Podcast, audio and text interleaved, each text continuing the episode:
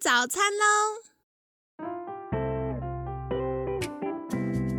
本节目由好时好时提供。节目开始之前，请帮凯西一个小忙，订阅、分享、给予五星好评吧！也不要忘了追踪好时好时粉砖和 IG。现在也提供 Mr. Box 的订阅式赞助，让我们一起好好吃饭，好好生活，迎接幸福吧！嗨，欢迎来到凯西陪你吃早餐，我是你的健康管理师凯西。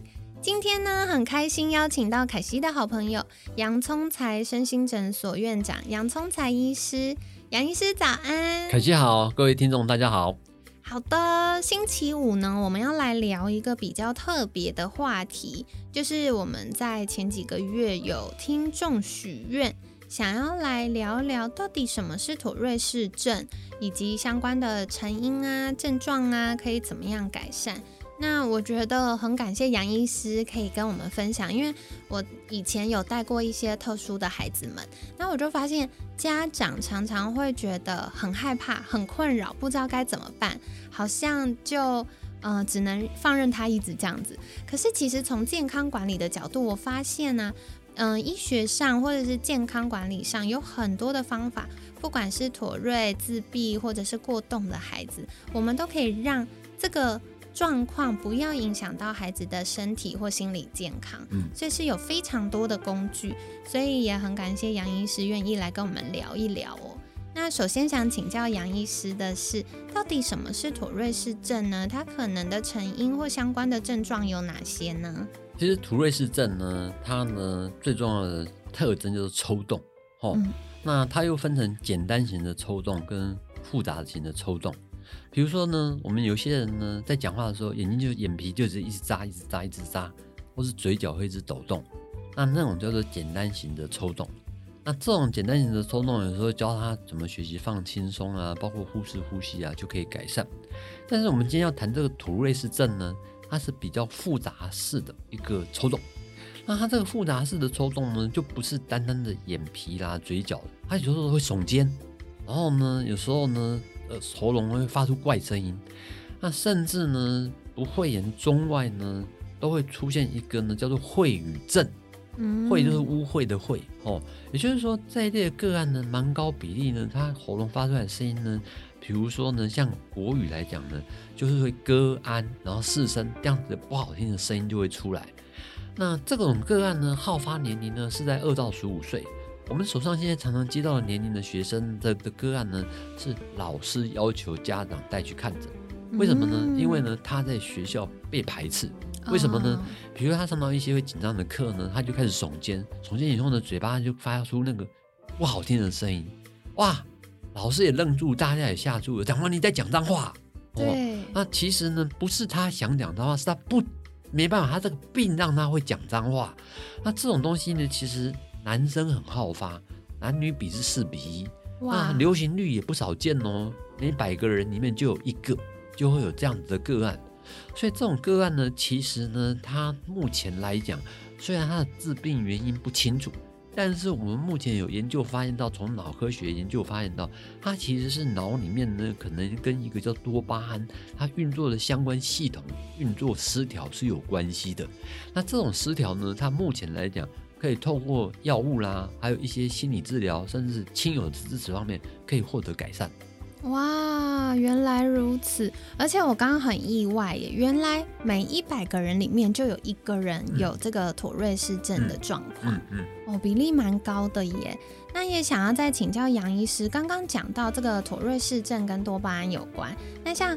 凯西的印象啊，就是多巴胺也跟一些过动或者是一些强迫行为有关。那是不是妥瑞也有比较高的几率有这些状况呢？会，就是说我们在精神医学、脑科学来讲叫共病症，共同的共就是共病症。就妥瑞氏症呢，它比较麻烦的就是说，它可能也会出现注意力缺损过动症。嗯，那注意力缺损过动症就是产生另外一个问题，这个小孩子坐不住。然后常常屁股像装一个马达一样，老师在上面张根啊，尤其在台湾这种上课最少一堂课就是四十到五十分钟，你要坐着乖乖，这种人是坐不住的，坐不住呢，然后注意力很不集中，又很冲动，玩游戏的时候呢就会要抢抢，那这个时候就恶性循环了，你会被贴上一个坏标签，然后呢，老师也不开心，同学也排斥你，那你就会觉得说你被霸凌了，你很孤单，然后呢，就影响到你上课没办法专心啊，然后学习不好，就会一直掉到恶性循环。所以在后面甚至产生品性障碍的问题啦，然后呢，长大以后产生反社会人格的状况，我们看的非常多，非常的不幸。所以呢，早期发现、早期治疗非常非常的重要。哇，真的哎！所以其实这不只是单一一个事件，它会对于呃我们这些不管是妥瑞氏症成年人呐，或者是孩子们，会有很多这个。呃，人际社交跟心理上的困扰，那也想要请教杨医师，是妥瑞氏症长大会自己好吗？还是会不会有什么样的治疗，或者是可以改善的方式？目前来讲，哦，那妥瑞氏症呢，据研究叫一半一半哦，就是说图瑞氏症当然它程度不同，也有分轻中重。那据看的观察起来，就是长到成人呢，可能有号称有一半的人呢，他就不明显，但是有一半的人呢，会出现那一些残余的症状。其实这就有被报道过，像有一个图瑞氏症的个案呢，他是在做汽车的业代，那这很有名，这写在那个，因为他是百万。他是非常有业绩的哦，他做的做的业绩下下叫，但是他非常经典，他都每次接到客户的时候，他都会先跟客客户讲说，很抱歉，我要跟你讲一声，我有一个疾病叫做土瑞氏症，所以我等一下跟你互动的时候，如果你听到我的时候不小心讲出什么声音的时候，请你不要介意，那是我的疾病哦。那这个那种状况呢，他本身就是有在接受治疗，但是因为。图瑞氏症有发现到说，当他比较出现一些负面情绪，包括压力啦、焦虑啦、忧郁的时候，这种不自主的抽动，包括嘴喉咙发出怪声音出来的几率就会比较大。所以目前来讲，我们大家包括医师啊、科学家也正在致力的找方法。比如说，最近我会在很认真的查 paper，发现到说呢，有一个元素叫做 EPA 的。EPA，我想凯西对这应该很了解。比如说，在深海鱼啊、深海鱼油里面是含有一个很丰丰富的 EPA 跟 DHA。那现在就有人在提出来说，用 EPA 啊来治疗这种图瑞氏症啊，包括我们手上有掌握的资讯，有一些图瑞氏症的个案说吃的 EPA 之后症状大为改善。要不然真的到我们现在一般诊，就是说精神医疗来讲，我们可能会开一些药物，这种药物呢去调整多巴胺，但是它是比较治标不治本哦，而且呢，药物就如 EPA 不是药物，EPA 是保健品，那进到药物就比较多的副作用要去考虑，所以我想我们也是另外一个关注的焦点，趁着这个很新的节目跟大家分享，其实有 EPA 是可以，那当然。你你不要自己就去找 EPA，因为 EPA 它还有浓不浓，要多少剂量，最好还是寻求精神医疗专业的评估，我们来帮你设计剂量，然后来使用，这样是比较妥善。哇，感谢杨医师分享哎，我听起来蛮意外的，因为一般对于 EPA 的印象是帮助身体消炎。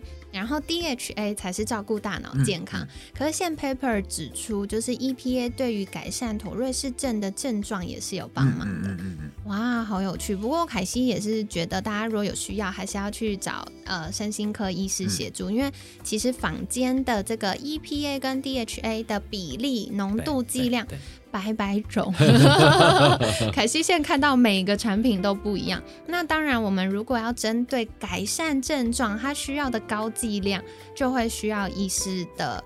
呃，处方这样子会是比较安全有效的。没错，没错。好，那刚刚嗯，我觉得杨医师提到妥瑞氏症的状况，凯西也想到，我以前有带过一个妥瑞的小朋友，那那个对我来说就是时间很短暂，但是对我来说是很难得可贵的经验，因为那个孩子他是会不自觉的，就是肩颈跟头部会抽动跟眨眼。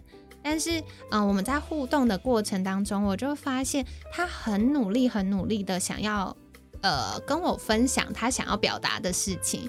那所以对我来说，沟通的目的应该是听见他想跟我说的话。所以在那个当时，如果我一直跟他说不要动，你不要再动了，不要再动，他可能会很紧张，那那个症状可能会更严重。对。可是对我来说是。变成因为我是大人，我要要求自己专心的听他说，呃，他要说的话。所以当我专注的时候，我可以自然的忽略他的外在表现。那我觉得我们就达到沟通的目的。而且那个孩子他回家之后，就隔天他又来上课，嗯，妈妈就有说他非常的开心，因为他很少就是可以噜噜噜噜一直讲。所以回到家的时候，他就跟妈妈说，嗯，前一天他跟我分享了什么什么，然后我还给他。呃，新的作业 让他去做下一个挑战。那我后来也发现，因为孩子在我们班上他比较放松了，所以他的这些症状呢，还有跟其他小朋友的互动的。呃，这个顺畅度呢也越来越进步。是是，你是一个好老师。我觉得是我运气很好，就是在以前可以有这样的经验，去慢慢哦有一点点了解。对，那其实说回来也想再请教杨医师，因为刚刚我们在前面提到，嗯，大概会有百分之一的人。有妥瑞氏症的状况，那如果我们在呃，不管是小朋友在学校，或我们大人在日常生活中，甚至在工作场合遇到有这样的朋友们的时候，我们可以怎么样跟他们相处呢？其实我们常常要学习怎么让他放松了哈，就是说这一类个案呢，我们发现到说，刚刚都有讲到。情绪蛮容易影响他症状的呈现，所以我们在做治疗的时候，非药物治疗上面蛮强调，比如说腹式呼吸啦，那你最好去运动，因为运动也可以让你释放精力，然后脑内啡的分泌呢会让你放松。那再来呢，亲友这一类的个案其实不会，因为这个疾病不是他想得啊，可是他从小就得啊，所以你必须要给他鼓励，给他支持。那另外也要教他有时候开玩笑的技巧，比如说呢，我们就教那小孩子呢，比如说我们刚刚不是说吗？他呢本来讲歌安四声嘛，然后呢他我们发教他说，你久病成良医，你应该会有知道那个前兆出来。当你有前兆的冲动要出来的时候呢，你深呼吸，放松。万一真的不幸发出声音，你要赶快讲成一句话，就是干什么？好聪明的做法，这样子差很多耶。对对对对对，哦，很棒哎！因为如果我们越跟不管是呃大人或小朋友，就是同瑞氏的朋友们讲说，你不要讲，你不要再讲了，他就会更紧张。对对。但是我们让他是。用另外一个行为取代这个行为，就是帮助他转换。对，那这样子也可以在人际互动上，或者是他自己的紧张情绪上有帮忙。对，是是是是。哦，好棒哦！好，所以这个就是呃，今天跟大家分享哦，妥瑞氏症其实越来越多，就是我觉得相关的新闻啦，因为相关研究本来就很多，可是慢慢是这几年有一些艺人也好，或者是有一些教育专家，或者是身心科专家。会在呃公众的这些媒体跟大家分享，所以大家会越来越多认识。那今天也很感谢杨医师跟我们介绍，其实最多呃好发的年纪大概是二到十五岁，我觉得很辛苦，就是正是在长大，然后建立自我认同，建立嗯人际关系。然后建立自我价值的时候，所以在这个阶段还要面对这样的挑战。那特别是男生的比例也远远比女生高哦，男生大概就是跟女生比是四比一。对对，所以大家就是，嗯，如果真的遇到的话呢，也不用太担心。其实寻求一些身心科医师，特别是我觉得很多团队很棒，就是有医师，然后像心理师同步一起协助的时候，就可以提供。呃，不管是大脑神经传导物质，还有呃一些人际互动上的协助，对，所以嗯，像妥瑞氏症呢，它跟大脑的多巴胺代谢有关，所以常常也会跟一些强迫行为或者是过动、注意力不集中有关。那对于嗯，如果有这样的状况呢，我们就可以观察到，除了前面杨医师提到会有不自觉的抖动啊、眨眼啊，甚至是会发出一些奇怪的声音，那那声音可能很像我们中文在骂脏话的声音，那这些都不是他故意的。那另外的话，也会常见，可能会小朋友比较容易坐不住，无法专心。那在这样的过程当中呢，可能会影响到他的学习，甚至他跟同学的相处。那这样很有可能就会发生一些霸凌的事件，所以对于家长也好，老师也好，然后甚至是我们其他周边的成人呢，也要特别留意哦。不过刚刚杨医师也跟我们分享一个好消息，就是诶，大概有一半一半，大概有百分之五十的人长大之后会慢慢有进步。嗯嗯。那另外呢，科学也做了很多相关的研究，除了药物之外，慢慢也在研究，诶，可能。鱼油里面的这个 EPA 是对于改善状况有帮忙的。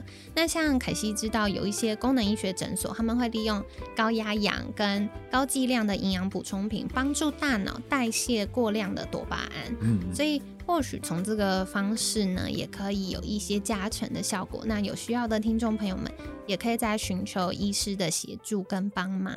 那我觉得最最最重要的就是怎么样去协助啊有妥瑞氏症的朋友们可以坦然面对自己的状况。对对对，就像刚刚杨医师提到那位超级业务，他就很坦然，他一开始就讲了。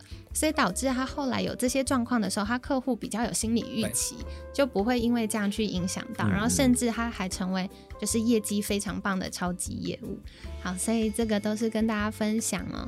那呃，日常呢，如果有需要的话，也可以透过做一些腹式呼吸呀、放松啊、运动啊。甚至一些开玩笑、幽默的技巧，去缓解那个紧张的情绪，还有这些妥瑞氏症的状况。所以大家可以再试试看喽。